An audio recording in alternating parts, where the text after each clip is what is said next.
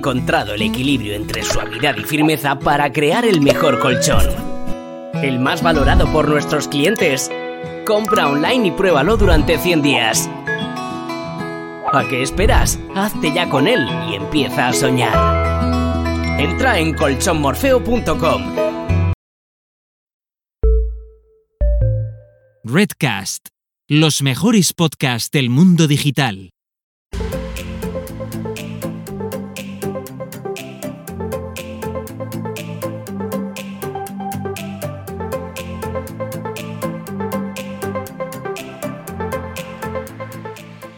Bienvenidos a Farmacéuticos Digitales, el podcast que te ayudará a llevar el consejo farmacéutico del mostrador de la farmacia al mundo digital. Hoy tenemos el último de los capítulos que tenía preparados originalmente para el podcast de Consejo Farmacéutico. La verdad es que el tema que abordamos es muy interesante ya que hablamos de la dieta cetogénica. Tenía muchas ganas de hablar sobre este tema porque está muy de moda y además con la idea generalizada de que es una dieta para perder peso de una forma más rápida. Creo que todos conocemos la influencia que tiene la comida en nosotros, pero es que además no solo es la influencia, es que el impacto que tiene la alimentación, ya que una alimentación cuando no es adecuada puede deteriorar nuestra salud y por el otro lado una buena alimentación puede aliviar ciertas patologías con un impacto muy beneficioso en nuestra salud en general, además incluso en el estado de ánimo. En la charla de hoy sobre la dieta cetogénica me quedan dos cosas claras. La primera es que es un tipo de dieta terapéutica, es decir, que se pauta bajo la supervisión en circunstancias en las que este tipo de alimentación puede ayudar en estados concretos de la salud del paciente. Y la segunda es que una dieta de este tipo no es tan fácil, no se debería de tomar a la ligera y debería de ser siempre pautada, supervisada por un profesional y por supuesto con un, un asesoramiento muy personalizado. Para hablar de este tema tan interesante tenemos hoy en Farmacéuticos Digitales a María Pérez Maldonado.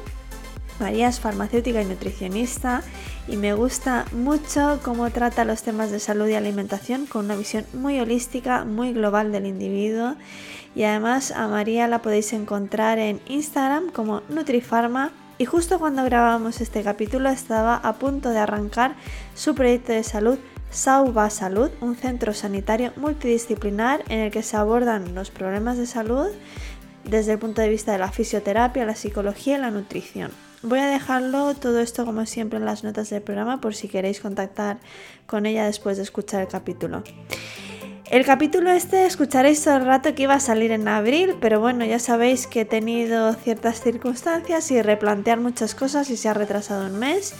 Y además es que lo he cambiado directamente de podcast a este podcast a farmacéuticos digitales. En cualquier caso, quedó una charla muy interesante. María además aborda la dieta cetogénica con mucha cautela, con pies de plomo en todo lo que dice y creo que queda patente que es un tipo de alimentación que necesita de un guía especializado. Y ahora ya voy a dar paso a la charla, pero antes me presento por si es la primera vez que llegas a este programa. Soy Belén García Lindon, farmacéutica consultora de marketing digital para farmacias, concretamente en estrategia de Instagram, donde ayuda a las farmacias a diferenciarse en todo este ruido digital.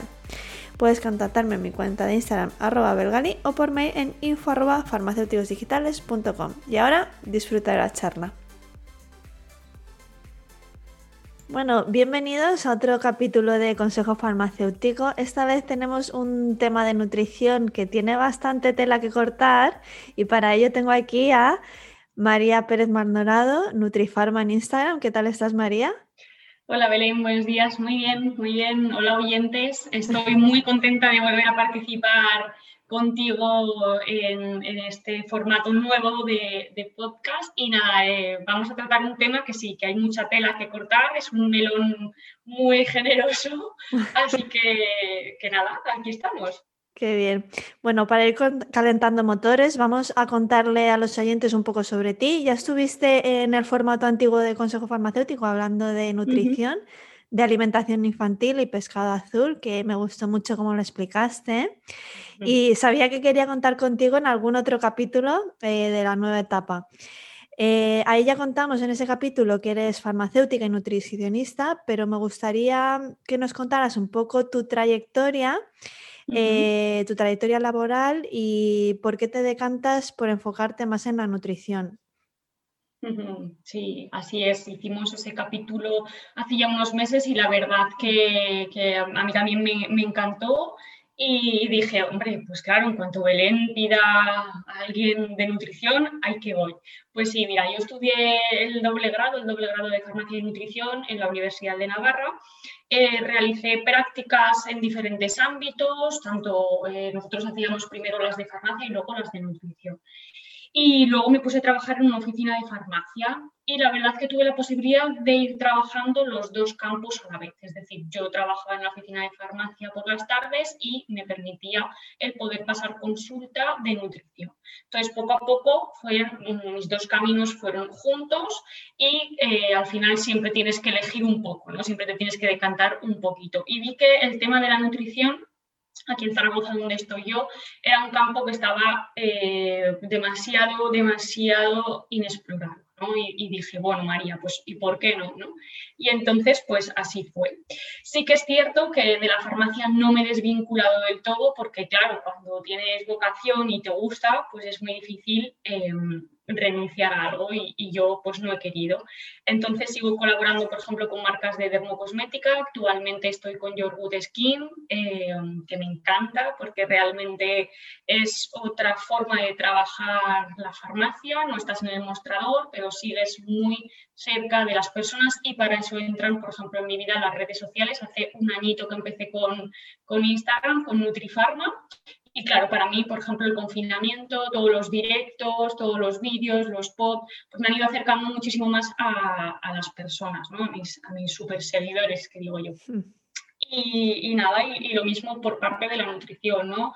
Fueron creciendo, se vio que el confinamiento, que eh, la pandemia del coronavirus era un estímulo estresante continuado y esto, claro, pues la alimentación tuvo ahí un clip muy, muy, muy importante, ¿no? Nos dio por agotar las reservas de harina, de levadura y claro, eso, eso luego tiene, tiene un precio, ¿no? Por decirlo de alguna forma. Y, entonces ya me lancé, dejé la oficina de farmacia, dejé el, el, mostrador, lo he hecho mucho de menos, también a mi equipo. La verdad que, que para mí yo lo recuerdo, bueno, muy gratamente pero pues eh, se, me, se, me, pasó este tren de, montarnos el centro sanitario que a partir de marzo, nada, en unas, antes eran unos meses, ahora en unas semanas, ahora unos días, vamos a abrir aquí en Zaragoza junto con mi, también mi super equipo que he tenido muchísima suerte, un equipo interdisciplinar eh, multidisciplinar sí, pero inter, yo entiendo la palabra interdisciplinar cuando trabajamos juntos. Entonces nosotros somos eh, nutrición, psicología y fisio, pero interrelacionados, es decir, mm, queremos poner el foco en el paciente, en el usuario. ¿Por qué? Porque nos hemos dado cuenta, estas tres profesiones por separado, la importancia de estas piezas por conjunto. Es decir, yo no puedo tratar a una persona desde la nutrición sin abordar temas psicológicos y sin abordar, por ejemplo, pues, su estado físico en cuanto a la respuesta a la actividad física que tiene. Y nada, estamos muy contentos y, espero que, pues eso, en, un par de días darle luz verde a esta nueva forma de trabajo y, que lo veáis todos y y que os guste a todos. Bueno, cuando salga este capítulo, que va a ser en abril, ya estaréis, pues entonces ya, estaréis, ya estaréis totalmente funcionando. Y además es que lo que has dicho a mí me ha gustado mucho porque estás solo un año en Instagram. Solo un año llevas en Instagram. en, en sí. Pues te hacía como de hace más tiempo, no sé por qué. O sea, como que te recuerdo más. No, no. Es que cundo, que cundo, como aparezco tanto, yo creo que ya me tenéis ya como formando parte de vuestras casas, de vuestras familias. Vale, vale. Bueno, pues en cualquier caso, sí que me gusta mucho tu perfil porque tienes una visión muy global de la salud. y, y, encaja muy bien también con la nueva etapa de consejo farmacéutico porque entiendo lo mismo que tú, que no puedes eh, hemos estudiado como la salud en cajas separadas, por decirlo de alguna manera, y luego todo está muy relacionado. Entonces, buscar ese encaje y, relacionarlo todo a mí me parece como fundamental hoy en día para educar al paciente, sobre todo. Sí, sí, nosotros, yo desde la universidad, eh, o sea, ya desde primero de carrera, nosotros el estudiar, pues ya te digo, farmacia y nutrición juntos. Aparte, yo tuve la gran suerte de encontrarme en, ese camino de los seis años de carreras, de la doble carrera, eh, con otro equipo maravilloso eh, que conformaban mis amigas, que eran médicos estaban estudiando medicina y enfermería. Entonces, claro, pues nuestras cenas y nuestras comidas giraban en torno que muchas veces teníamos al mismo paciente, yo viéndolo desde la parte más farmacéutica, nutrición, y ellas desde enfermería a la vez que desde medicina. Entonces ahí yo creo que ya nos dimos cuenta, yo por ejemplo ya me di cuenta que, esto era súper necesario, que la formación con una persona no es individual, que una persona tiene un contexto y, y todo es importante dentro de ese contexto. Sí. Y el tema de la nutrición es como que mm, eh, siempre ha sido como muy secundario en la carrera de farmacia. Yo estudié solo farmacia porque en mi época no había doble titulación y ahora con los años me he dado cuenta que es, es fundamental enseñar a la gente a comer y aprender nosotros a comer, porque yo aprendí a comer hace muy poco.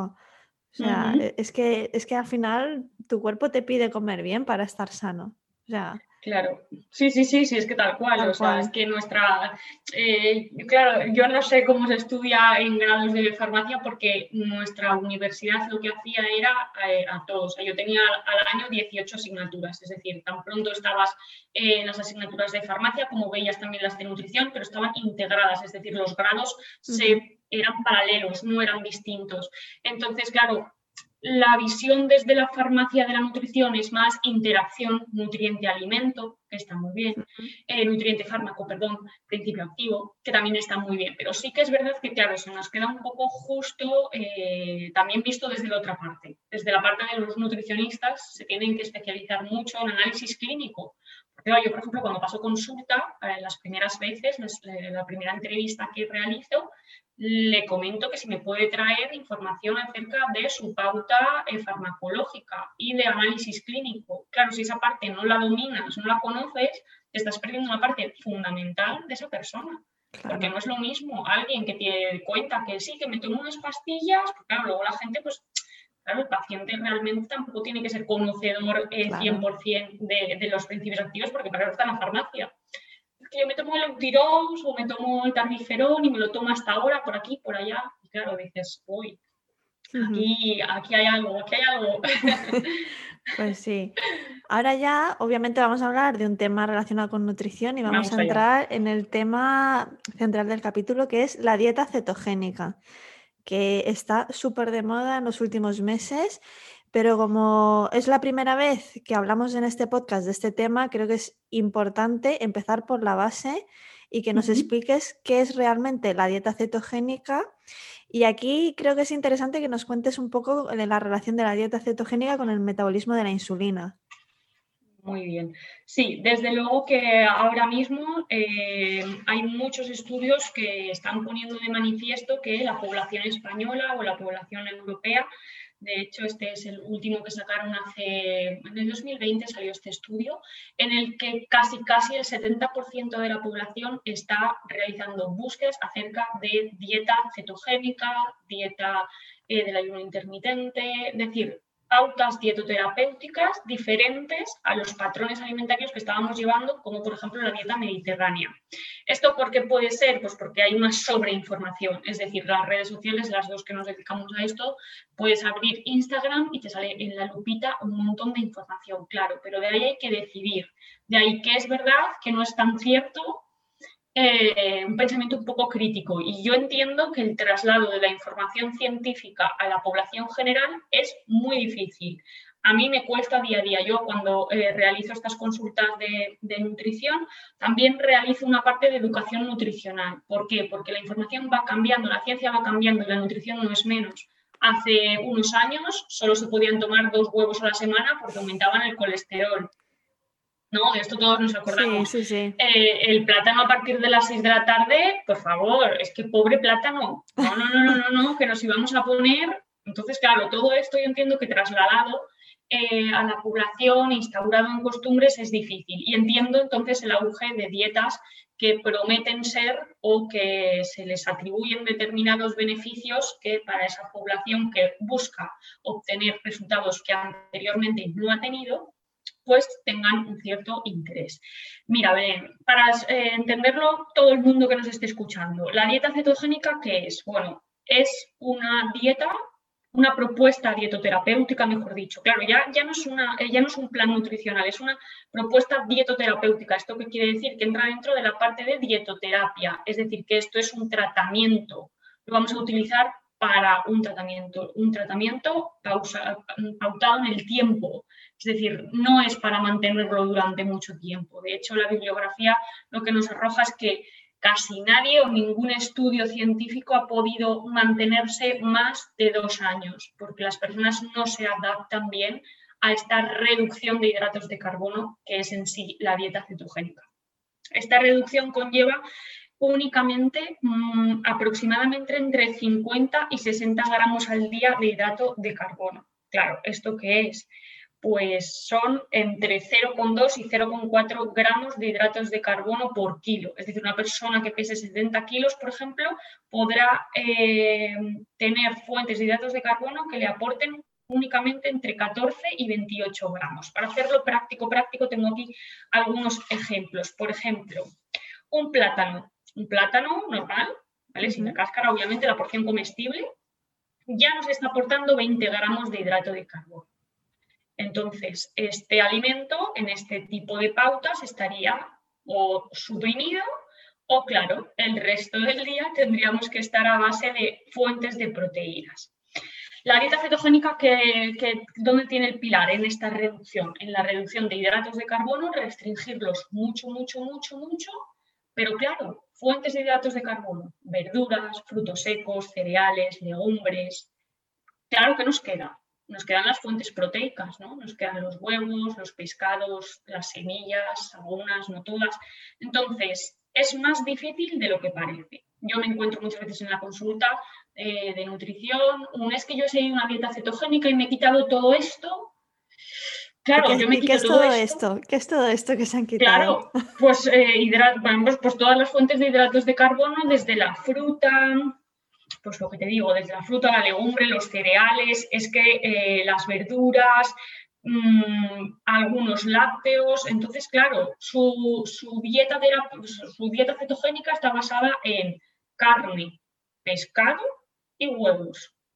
Claro, esto ya, a mí, por ejemplo, ya me saltan todas las alarmas de déficit de minerales, vitaminas, fibra. Es que no está llegando esta persona a los requerimientos energéticos.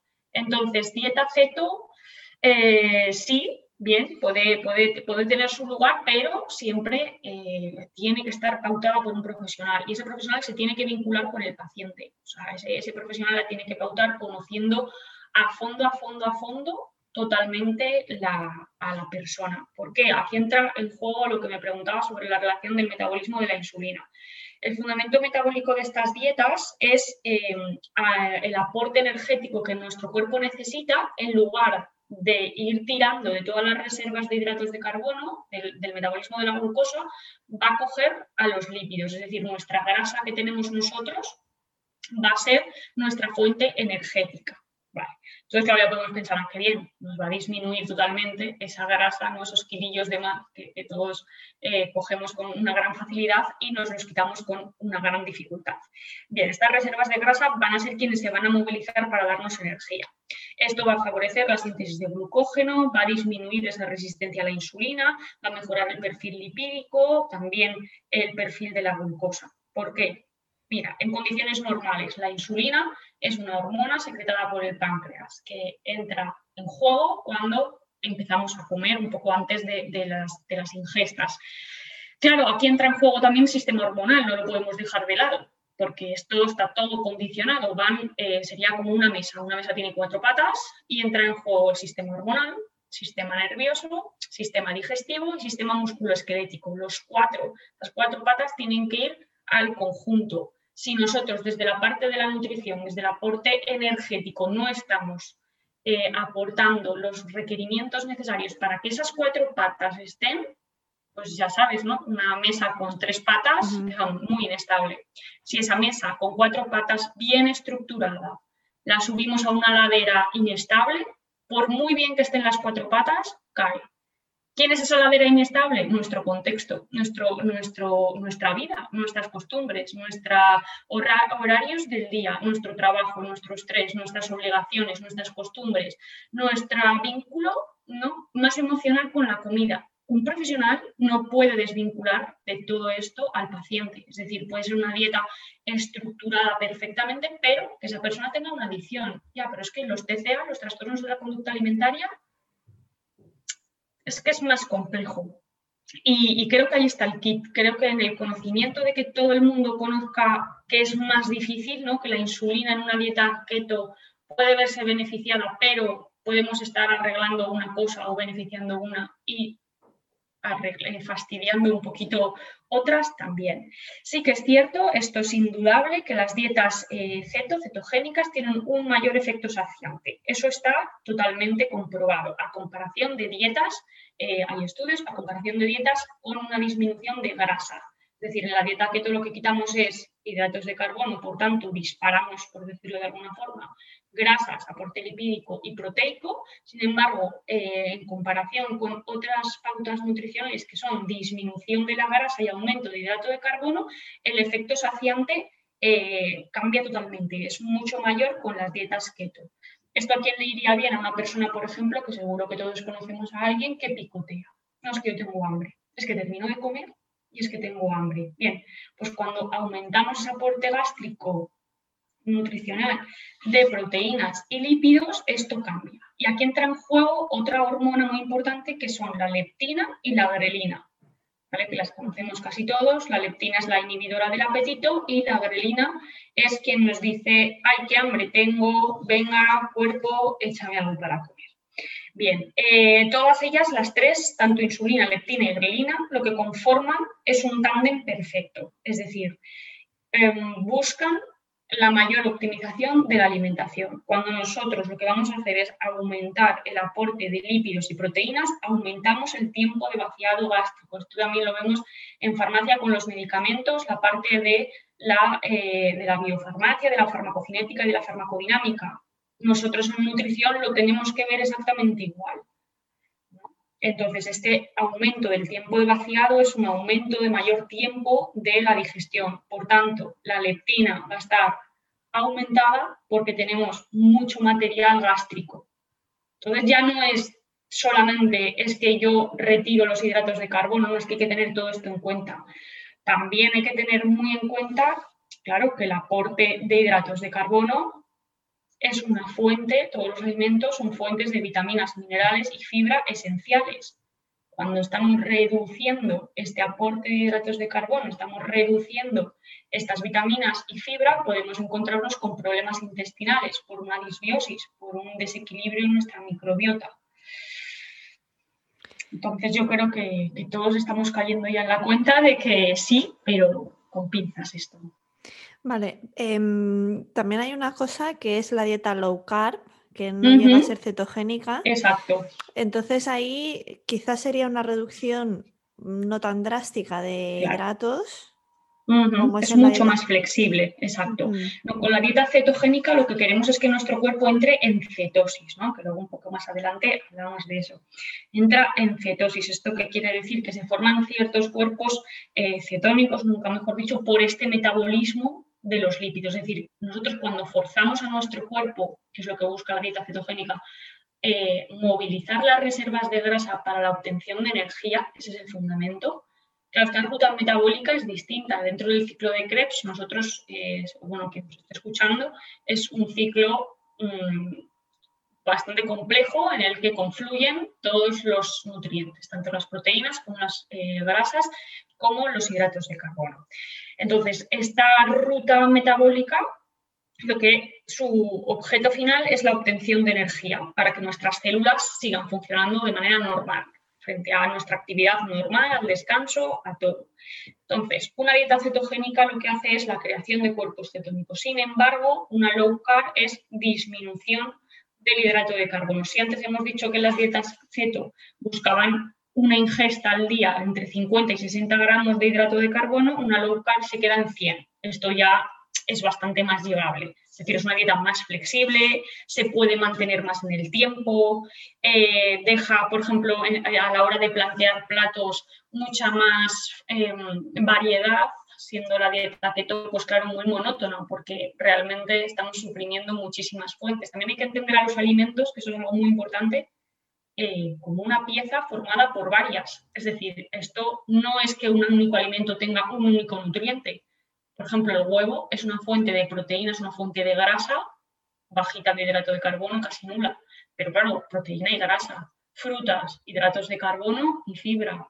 Proteína, grasa no tiene. Pero claro, no se puede ir únicamente a englobar, encasillando cada alimento en solamente grasa, solamente proteína, solamente hidrato de carbono. La low carb es, eh, yo creo que reporta mayores beneficios que, el aceto, al menos eh, así, hablando bioquímicamente eh, de una manera global, que ya te digo que luego esto hay que individualizarlo muy mucho y es una labor fundamental del nutricionista, del personal sanitario que se encarga en este momento, en ese momento del desarrollo y diseño de ese plan, estar detrás de esa persona. No se puede hacer un seguimiento por WhatsApp, no se puede hacer un seguimiento eh, mensual, no se puede decirle, toma, organízate tú, que estas son unas pautas. No, porque eso conlleva muchos riesgos para la salud. Y es lo que yo me estoy encontrando ahora mismo. Vale, y mm, aquí una, cosa que se me ocurre es que mm. Estamos hablando eh, en toda la conversación de fruta, verdura, eh, fuentes, digamos, más naturales de hidratos de carbono, pero aquí la cosa, aquí la cosa es que es que hay gente que su hidrato de carbono no es la fruta, es un bollo. Efectivamente, eso es. Entonces, claro, hay reporta sus beneficios. Es decir, vamos a, vamos a poner dos ejemplos una persona que tiene una alimentación basada en producto elaborado, en producto precocinado, en producto de voy al súper, cojo, caliento micro, como. Claro, eso obviamente es una fuente de un hidrato de carbono simple. En el momento que esa persona se ponga en manos de quien sea y le sustituya esa fuente por otra, ¿a quién le otorgamos el beneficio? ¿A la dieta keto o a la eliminación de esos productos procesados? Claro, eso cambia, eso cambia, claro, eso, eso es distinto. Sí, sí, sí. Entonces sí, es verdad que mucha población ahora mismo pues eh, tiene una ingesta más elevada de hidrato de carbono de la recomendada. Otra cosa, mm, se ha puesto mucho el foco en los productos light, en los productos de bajo grasa, la grasa no, la grasa no, la grasa no. El hidrato de carbono sí, come pasta, arroz, no pasa nada, pizza, eh, bueno, todo esto fuentes, pan por aquí, pan por allá, ingestas que se nos disparan de hidrato de carbono. Todo hidrato de carbono remanente en nuestro cuerpo, que no vaya a ser utilizado para gastos de energía, se almacena en forma de grasa. Entonces, claro, eso también hay que tenerlo en cuenta. Yo vigilo mucho no, no, no, no, yo aguacate no como que es un producto muy graso, no, queso tampoco, yogur griego, no, no, no, no, yogur griego no, que es una fuente que se me dispara las grasas porque he visto en el etiquetado nutricional, ya, ya, claro, claro, pero entonces lo cargamos de, fuentes de hidratos de carbono que al fin y al cabo en el ciclo de Krebs ya, ya vamos, vuelvo a repetir que entran, mm. claro, entran los tres nutrientes de la misma forma para la obtención final de energía. Entonces, claro. si esa energía no la gastamos, si somos personas inactivas, en las que forma parte ese sedentarismo que ahora mismo yo creo que es un gran problema, porque las personas, sí, yo entreno, yo, a mí que también me gusta mucho el deporte, ya lo sabéis, yo entreno una hora o tres horas a la semana, ya, pero bueno, ¿y el resto qué hacemos? O sea, es más sedentaria, a pesar de que entrene una hora. Entonces hay que, hay que encontrar esas cuatro patas de la silla, de la mesa, me da igual, tienen que estar en sintonía. El tejido graso es un tejido hormonal y el tejido eh, eh, nervioso es quien nos va, el sistema nervioso es quien nos va a mandar que insulina, leptina y glelina funcionen perfectamente, que una suba y la trabaje. Pero claro, es, todo más difícil. hay que verlo individualmente. Claro. Bueno, en cualquier caso, mm, si está tan de moda, supongo que has mencionado alguna cosa em, que tiene beneficios, ¿no? O sea, que tendrá algún tipo de beneficio claro por el que entrar en ese estado de cetosis. Más allá de la pérdida de peso, ¿eh? que yo creo que la gente se mete en esto de cabeza hmm. pensando en la pérdida de peso, pero como hmm. bien has dicho, es una dieta eh, terapéutica que conllevará una serie de beneficios por los que una persona pues se verá beneficiada de entrar X tiempo determinado, que no es una cosa mm. prolongada en el tiempo, en este estado de cetosis. Efectivamente, sí. mira, yo por ejemplo eh, hablo como profesional sanitario, ya, ya sabéis, eh, yo cuando alguien viene a la consulta y me comenta, pues es que quiero iniciar este tipo de dieta, una dieta cetogénica, porque he leído que se pierde mucho peso, que tal, muchos beneficios. Sí que es verdad que hay beneficios. Se mejora el perfil lipídico, ¿vale? Aumenta el colesterol HDL, disminuyen los triglicéridos, se mejora la glucosa basal, disminuye la resistencia a la insulina, también puede llegar a disminuir la eh, tensión arterial y aumenta la masa muscular y la formación de hueso. Ya sabemos que la formación de hueso es una formación continua a la vez que su destrucción. Cuanto mejor estén nutridos esos osteoblastos, que son las células encargadas de, la creación del, hueso, mejor va a ser ese hueso final. Bien, estos son los beneficios que se pueden atribuir, que no los digo yo, esto es la literatura que he ido consultando, ¿vale? las fuentes bibliográficas, los metaanálisis realizados desde el 2014 hasta ahora, arrojan estos beneficios. ¿Por qué puede pasar esto? Pues volvemos al ejemplo anterior. Si nosotros lo que vamos a tratar con esta dieta, con esta propuesta terapéutica, con esta dieta cetogénica, es una persona que está eh, que su alimentación está basada en productos precocinados, elaborados de una forma eh, no casera, a través de mucho em, producto rico en fuentes de hidratos de carbono, empanadillas, croquetas, empanadas, abro y caliento, platos de pasta. Claro, toda remodelación al final le va a llevar, eh, siguiendo la dieta cetogénica, unos beneficios, porque estamos eliminando determinadas fuentes que está utilizando esta persona y las estamos sustituyendo por carne, pescado, huevos, quizás semillas, alguna introducción de alguna determinada fruta que antes no consumía.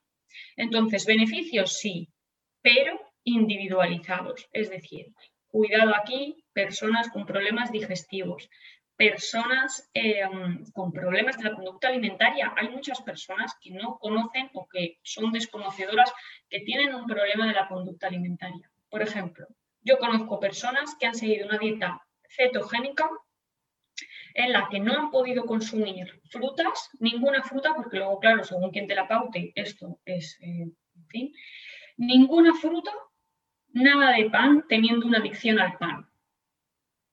Claro, esa persona encuentra aún más prohibición frente al problema que tiene a una adicción alimentaria. Pues podemos entender que esa persona lo esté pasando mal, porque tenga mucha restricción y luego, sin embargo, se pueda eh, consumir una hamburguesa de buey con bacon. No se va a echar un trocito de bacon, se va a echar X trocitos de bacon porque van a intentar suplir sus rutas eh, cerebrales esa necesidad por el pan, esa adicción. Y esto está pasando, ¿eh? esto, es, un caso totalmente verídico. Entonces, claro, hay que ir más allá. Por eso forma parte del profesional establecer estas propuestas dietoterapéuticas en personas que cumplen ciertos requisitos y estar con ellos en el camino. Yo cuando las pauto son semanales eh, y ajuste semanal. Es decir, no es un planteamiento de, mira, te doy una hoja, alimentos prohibidos, alimentos permitidos, combínatelo tú como te guste a ti, como quieras. No, esto no es así. Hay que estar detrás, hay que conocer cómo descansamos. Oye, ¿estás descansando bien? Te estás despertando por la noche por calambres musculares, todo eso es nuestro cuerpo que nos está diciendo, oye, ¿qué está pasando aquí? Estás cesando de minerales muy importantes, magnesio, fósforo, calcio, todo esto está en las fuentes más, eh, más frescas de nuestra alimentación. Sí, eh, de hecho te iba a preguntar más adelante sobre mm, el tema de las frutas restringidas, que se, eliminan. Eh, obviamente con todo lo que nos has contado tiene mucha lógica, porque si lo que buscas es eliminar eh, los hidratos de carbono, mm. pues claro, la fruta, la fruta lo tiene. La fruta, mira, por ejemplo, tengo aquí, ah, perdón. Te iba a decir que hay frutas que son más ricas en, azúcares que otras, entonces algunas sí que se podría incluir para la gente esta que está un poco metida en el rollo de la cetosis. Eh, sí que hay frutas, porque yo también he estado investigando que más o menos la gente sí que consume quien está haciendo este tipo de pautas. Sí, mira, tenemos aquí que tengo una tabla eh, extraída de, de, un libro de la composición de alimentos por 100 gramos, ¿vale? Más o menos eh, los datos son por 100 gramos de porción comestible, por ejemplo. Acelgas, apio, calabacín, cardo, canónigos, esto nos aporta por 100 gramos entre 3 y 5 gramos de hidratos de carbono. Es decir, esto lo podríamos encontrar en una dieta cetogénica. Son alimentos además ricos en calcio y en, alguna, algún grupo vitamínico sí que es verdad que, no así para resaltar, pero bueno, con, con pauta llegaríamos a, los requerimientos al límite, ¿no? Eso estaría permitido. La cebolla, por ejemplo, tiene 10 gramos de hidratos de carbono, el boniato y la patata 32 y las alcachofas 12. Estos serían alimentos no tan permitidos, es decir, más de uso espontáneo, eh, exclusivo a determinados momentos. Dentro de las frutas encontramos con gran carga de hidratos de carbono las uvas, la granada, las cerezas, el pobre plátano, a contraposición del pomelo, por ejemplo lo más crítico, el pomelo, los kiwis, la naranja, casi no tienen eh, hidratos de carbono. Pero claro, aquí entra en juego otra cosa. Un plátano pesa alrededor de unos 120 gramos en función del tamaño. Una naranja pesa 125 gramos. Hasta que tú te comes 125 gramos de uvas, son unas cuantas uvas. Visualmente, esto también tiene un impacto por eso volvemos otra vez a que no podemos eh, desligarnos del contexto. Si yo le pauto a una persona 17 uvas o 10 uvas, se va a comer 6. Eso es así. Y si le pongo un plátano, pues bien, se comerá mejor el plátano. Entonces, claro, al cómputo total, ¿cuánto vas a comer de esto? Entonces hay que ir un poco hacia atrás, es decir, tienes, por eso hay que conocer muy, muy bien a la persona. No se puede pautar una dieta cetogénica con un folio como a mí me han traído la consulta. Es que me dio esto, un folio en una tabla de alimento permitido, alimento no permitido y al día marcas esto, leche, tal. Vamos a ver, ¿Y, eso de dónde lo sacan? ¿De internet o, de...? Hay personas que se dedican coach nutricionales o yo no lo sé. La nutrición tiene una, banda eh, de intrusismo increíble. Esto es así. O sea, yo he estado dentro del grupo eh, de trabajo de intrusismo laboral aquí en el Colegio de Nutricionistas de Aragón y esto es impresionante. O sea, que hay testimonios que darían para 20 podcasts, porque realmente, y yo me asusto porque, claro, las personas se fían yo lo entiendo, están buscando soluciones, oye, mira, pues es que no puedo comer esto, pero puedo comer lo otro. Y claro, sobre todo cuando, le, eh, cuando cambias ese patrón alimenticio y le dices, no, mira, es que deja de comprar estos tipos de productos y mejor hazte tres filetes de pollo con medio aguacate, un huevo a la plancha y dos lonchas de, de bacon, dice, ah, esto cambia esto cambia. Lomo embutido, em, jamón, chorizo, que esto, esta dieta a mí me está gustando. Claro, el perfil lipídico ahí, pues entonces, fuentes de grasa sí. Bien, fuente de proteínas, pero exacto, sí, grasa, No, no, me sirve toda. Frutos secos, por ejemplo, serían, serían ideales. Serían un snack tofu, soja, marisco, perfecto. Eso, kefir, yogur proteico, semillas de chía, sésamo, todo eso genial sería dentro de una dieta cetogénica, es decir, se puede comer más allá de esto, pero claro, tiene que estar eh, el ojo de un profesional sanitario que realmente es que se ha formado académicamente para esto. Claro. Pues ya hemos visto un montón de conceptos generales de la dieta cetogénica y nos hemos dado cuenta que no es tan fácil como eliminar los hidratos de carbono y listo. Obviamente no es así porque mm, estamos viendo que el problema es de base en la alimentación y ver hay que ver qué tipo de alimentos tienes tú en tu dieta y cuáles incluimos en esta dieta para entrar, o ya sea en una dieta low carb o una cetogénica. Entonces, bueno, nos has dado un montón de ejemplos de alimentos en general, pero me gustaría que nos explicaras eh, cómo es entrar y salir de cetosis y un resumen breve o, o un poco unas pautas generales de los alimentos que deberíamos de tener más presentes en la dieta, más que nada para que la gente no se cebe con el bacon. Sí, con esos huevos a la plancha, ¿no? Bien. Pues mira, nosotros, un buen profesional primero tiene que, conocer bien, otra vez de nuevo, es muy repetitiva, pero es que es un aspecto muy importante, tiene que conocer muy bien a la persona a la que le va a pautar esto e ir progresivamente. Es decir, el objetivo final sería que esta persona al día consumiese, pues eso, entre 50 y 60 gramos, entre 0,2 y 0,4 gramos de hidratos de carbono por kilo. Esto ya se tiene que individualizar. ¿Cómo lo vamos a individualizar? Teniendo en cuenta a qué se dedica esa persona, qué horario de trabajo tiene, cuánta actividad física realiza, qué tipo de actividad física realiza. Y si es mujer, entramos en salud hormonal, ciclo hormonal. Nosotros, mm, nosotras en el ciclo no estamos igual a nivel hormonal, evidentemente, y eso influye en la síntesis de glucógeno y en la absorción y utilización de los hidratos de carbono. Y esto se tiene que pautar así, se tiene que pautar siendo conocedores del estado, si tenemos eh, ciclos menstruales regulares, dolorosos o no, o normales, o estamos en lactancia, eh, pensando en quedarnos embarazadas, realmente cómo estamos y por qué si esta dieta terapéutica va a ser eh, la más adecuada o no. Para entrar en cetosis y salir de ella, esto tiene que ser un... Em, eh, nosotros lo que cuando hacemos una, una pauta nutricional, lo que estudiamos es la composición de todo el plan. Es decir, por día y por semana, esto tiene que llevar unos requerimientos energéticos. Esto es lo típico de una dieta de 1000 calorías, 1200, 1300, puede estar distribuida entre los tres eh, macronutrientes en porcentajes distintos.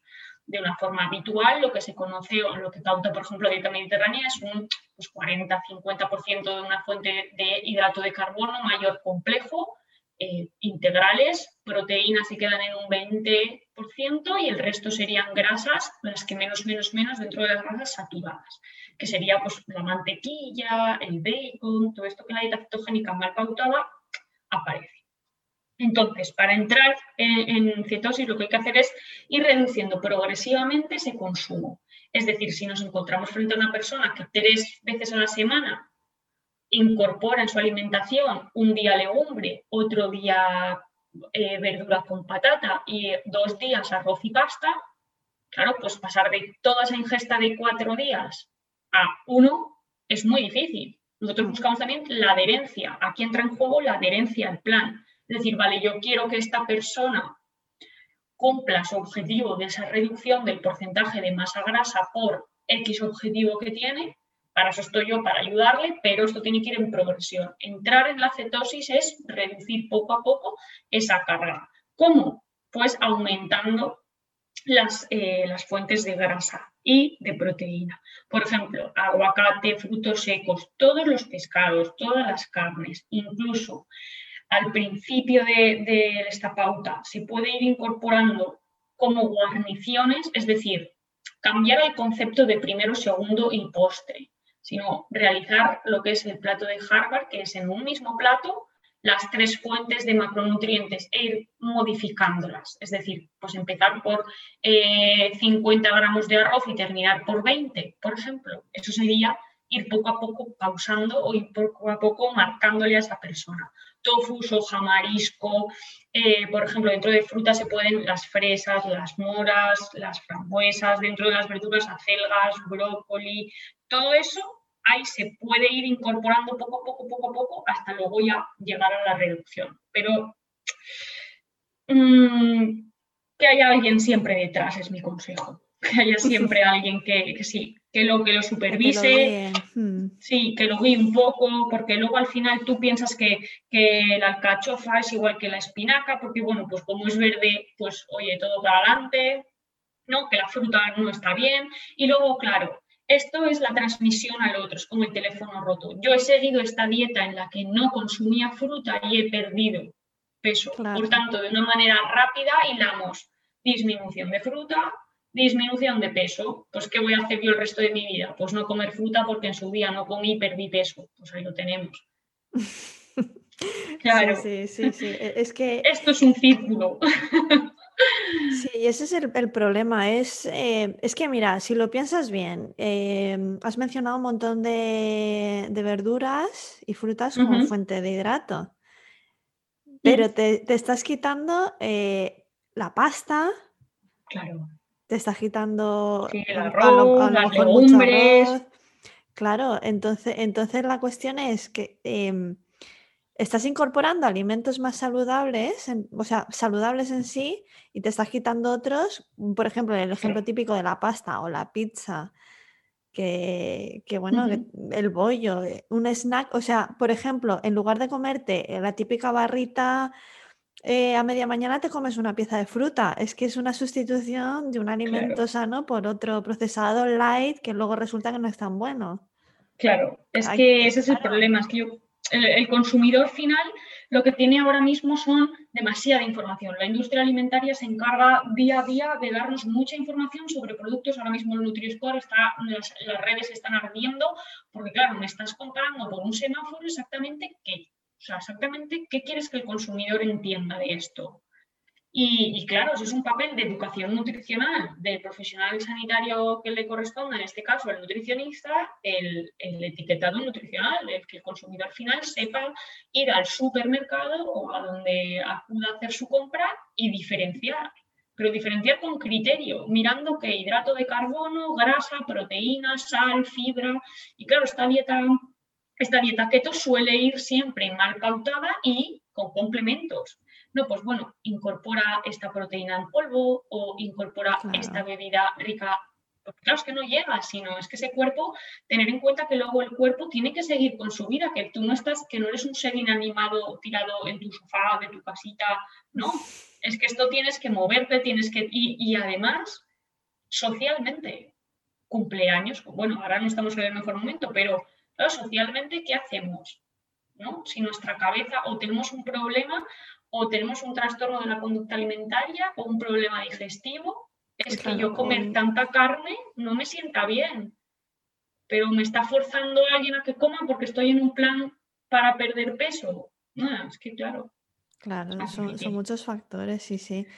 Solamente un apunte, un, mini apunte. por ejemplo, el plátano, el pobre, el pobre plátano. El pobre plátano. Tenemos, sí, que por 100 gramos de, porción comestible, es decir, por un plátano pues más tirando pequeñito, nos eh, incorpora 20 gramos de hidrato de carbono, 28 miligramos eh, de fósforo, ¿vale? Y 600 microgramos de vitamina A. Con un plátano hemos llegado a el consumo recomendado al día de vitamina A, que sabemos que luego en nuestro cuerpo se transforma en retinol, poder antioxidante, el cese de la disminución, mejor dicho, mal pautada de todas las fuentes de, de productos frescos, siempre, siempre, siempre va a condicionar un déficit nutricional en cuanto a vitaminas. Estas vitaminas son cofactores del sistema nervioso. Volvemos a lo mismo. Esas cuatro patas que hemos mencionado de nuestra mesa sistema digestivo, sistema hormonal, sistema nervioso, sistema muscular. Si uno de esos cuatro empieza a cojear un poquito, o dos, ya no te digo tres, esa mesa va a caer. Entonces hay que estar con lupa. Nosotros tenemos que ir con lupa, producto a producto, alimento a alimento, día por día, para que esa persona llegue de cualquier forma, hay más fuentes de vitamina A, obviamente, llegue de cualquier forma a esos requerimientos al día, que es que, es que la literatura, la bibliografía, la ciencia estipulan como normales, en, una, eh, en diferente edad, luego también, no hombres y mujeres, diferente edad, niños, más mayores, con patología, sin, tenemos que estar ahí al quite. Una cosa que yo sí que he visto más o menos positiva de la dieta cetogénica, del concepto de dieta cetogénica, es el tema de las grasas, porque las grasas siempre han estado como muy demonizadas y, está todo como desnatado, light, quitando la grasa por todas partes. Claro. Pero claro, aquí otro apunte que, que estará súper de acuerdo conmigo, que es eh, grasas, o sea, no quitar grasas saludables. Claro, el aguacate, eh, el huevo, con, que estaba súper demonizado también, el huevo súper limitado. Yo me acuerdo que mi madre, que siempre ha tenido el colesterol alto, era todo light. Eh, quitado huevo era como el demonio, el huevo.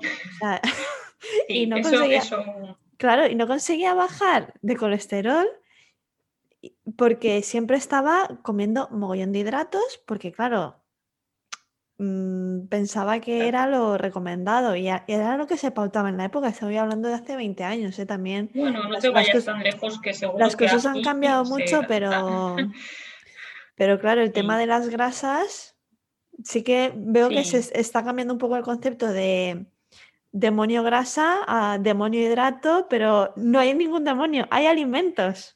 Claro, eso es. Es que no podemos coger un alimento y encasillarlo en solo esto, no es real. Tiene siempre, siempre, siempre, es que no hay ningún alimento. Mira, el alimento que se utiliza de referencia es el huevo, ¿vale? Porque es el que mejor proteína, mayor biodisponibilidad. No hemos entrado en la biodisponibilidad porque es un tema un poco más profundo que quizá había que hacer uno, eh, un podcast paralelo en cuanto a la biodisponibilidad, porque claro, nosotros vemos un etiquetado nutricional ¿vale? Y vemos calorías totales, ok. Y poco a poco nos lo van desgranando, ok.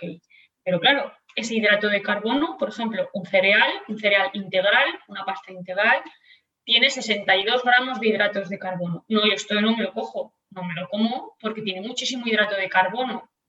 Claro, pero ¿cuánto azúcar? Pero es que es, es, muy difícil, yo entiendo también para la población el decir, jolín, es que casi, casi que tengo que saber de todo.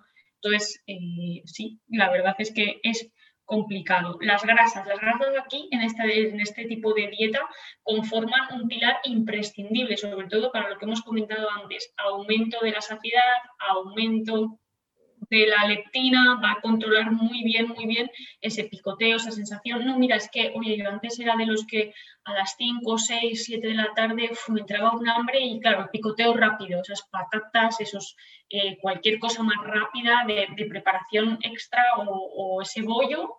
Y claro, ahora me controlo mucho mejor porque he hecho una ingesta muy alta en proteína y grasa a la hora de comer y entonces me lo mantengo, ¿no? He introducido requesón, tipos de quesos, queso de cabra, yogur, entonces yogur griego, por ejemplo.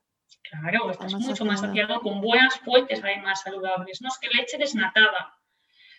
Claro, leche desnatada, sin vitamina D, porque la vitamina D es una, eh, es una vitamina liposoluble, la tengo, que la tengo que comprar suplementada. Entonces, claro, es como vamos a organizar. Por eso hay que individualizar. Yo me quedo con eso, con que los planes nutricionales, todos, ¿eh? todos los planes nutricionales, todas las dietas se tienen que individualizar, conocer el contexto, ver cómo nos relacionamos con el alimento, qué emociones nos vincula, eh, porque si no va a ser un suplicio. Podremos llegar perfectamente a esa pérdida de masa muscular, eh, grasa, perdón, a esa pérdida de peso, pero si no lo sabemos mantener, si no creamos un hábito y únicamente nos quedamos con ese client pequeñito de he disminuido fruta, pero he comido mucho eh, bacon, pues claro, eso lo, ¿cómo lo transmites? Eso muy difícil. Eh, otro tema fuerte relacionado con las dietas que está últimamente de moda es el tema del ayuno intermitente. Eh, y muchas veces están muy vinculados en, las comunicaciones. dieta cetogénica más ayuno intermitente. Esto da para otro capítulo porque ahí nos podemos enrollar. Pero para acabar este capítulo, me gustaría que hacer una pequeña mención para todas estas personas que están enfocadas en la cetosis más ayuno intermitente. Me gustaría saber tu opinión eh, sobre esta asociación eh, para ver un poco bueno, ya me vas a decir, te iba a preguntar, ¿es válido para todo el mundo o se puede hacer sin control? Me vas a decir que no. Pero cuéntanos un poco tu opinión sobre esto. Mira, otro, otro melón, como bien indicas, es el ayuno intermitente. Yo hace una semana subí, subí un vídeo, mm, el ayuno intermitente. ¿Sabes lo que nos ha pasado? Que yo creo que culturalmente el desayuno es la comida más importante del día y hay que desayunar. No te puedes ir sin desayunar. Ya, pero es que no tengo hambre, ¿no? Pero todo te tienes que comer, ¿no? Pero no me eches tanto, que, tengo que, es que no tengo hambre, ¿no? Que sí. Venimos un poco forzados. Entonces, claro, ayuno intermitente, sí o no. Uno, depende. Dos, vamos a ver, ¿por qué hay un intermitente? ¿Qué te ocurre a ti? ¿Qué, qué pasa? ¿Que es que comes es que he perdido totalmente la sensación de hambre. Es que esto luego hay que individualizarlo tanto. Te podría poner tantos ejemplos. Yo como sin hambre. No tengo hambre, no reconozco el hambre en mi cuerpo. Eso es lo que ha pasado, es que otra vez volvemos a la mesa, ese ejemplo tan trabajado, se ha perdido esa conexión cerebro-cuerpo. Es decir, ese, ese cuerpo no está identificando sus señales de hambre porque quizá él ha intentado mandarte muchas señales y tú te has encargado de anularlas. Nosotros, por ejemplo, nos hacemos pis y nadie duda en ir al baño a hacer pis. Oye, tengo sed, bebo agua. Sin embargo, cuando como es distinto. Cuando tengo hambre es diferente. No es que tengo hambre, pero me aguanto. Mira, si me distraigo se me olvida. Mira, me bebo un vaso de agua y así como que siento que lleno la, Hombre, pero vamos a ver, vamos a identificar qué nos está ocurriendo. Esa señal es porque nuestro cuerpo, que es una máquina perfecta, es que yo cuanto más lo estudio y, cuanto más me meto en el mundo, más ignorante, que eso es que hay que reconocerlo, te sientes porque profundizas, profundizas, profundizas tanto que dices, madre mía, qué desconocimiento tengo aquí sobre, sobre nuestro propio cuerpo, como es tan sumamente perfecto. Ayuno intermitente, sí, tendrá sus beneficios cuando esté bien pautado, hay un seguimiento nutricional por parte del profesional sanitario que, en ese momento corresponda y sobre todo cuando nos vaya a servir como una herramienta de control. Es decir, yo me puedo levantar, no comer nada hasta la hora de comer y estar bien. Es decir, eso ya es un ayuno intermitente. O cenar pronto y no recenar porque realmente antes comía algo pues por inercia de decir, ay, qué guli ya tengo, qué antojo y ahora no.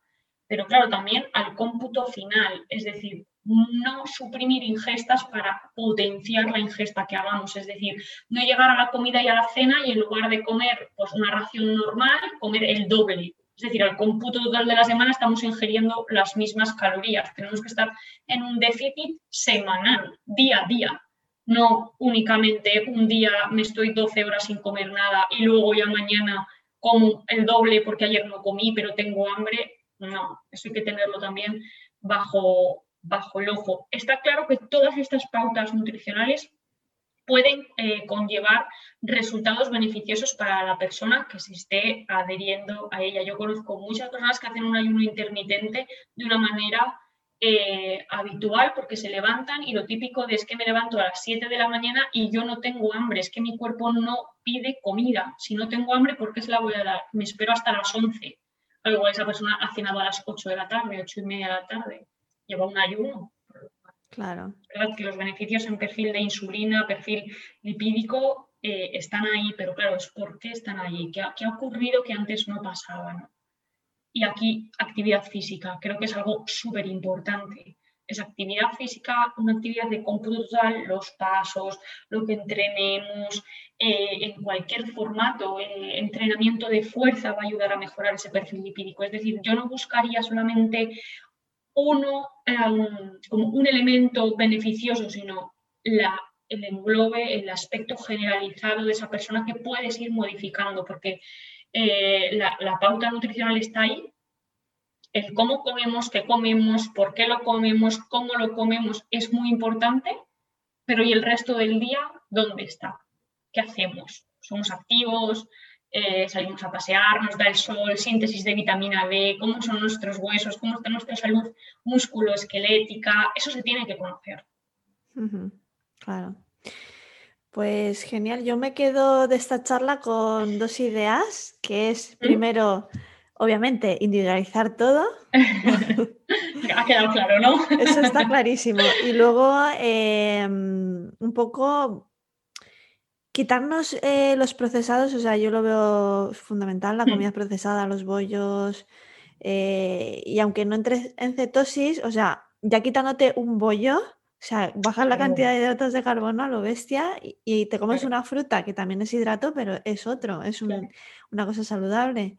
Y con el tema del ayuno me quedaría sin duda con el que escuches tu cuerpo. Si no tienes hambre, claro, sí, sí, sí, sí es que nuestro cuerpo realmente. Lo que pasa es que a veces estás en el, en el aborigen de, este siglo, de el piloto automático, que yo lo entiendo también, ¿eh? del estrés, de me levanto los niños al colegio, llego tarde al trabajo, porque luego al trabajo me meto, me meto, me meto, me meto, no llego, no llego, hoy las 8 de la tarde me tengo que ir a casa de la cena, la...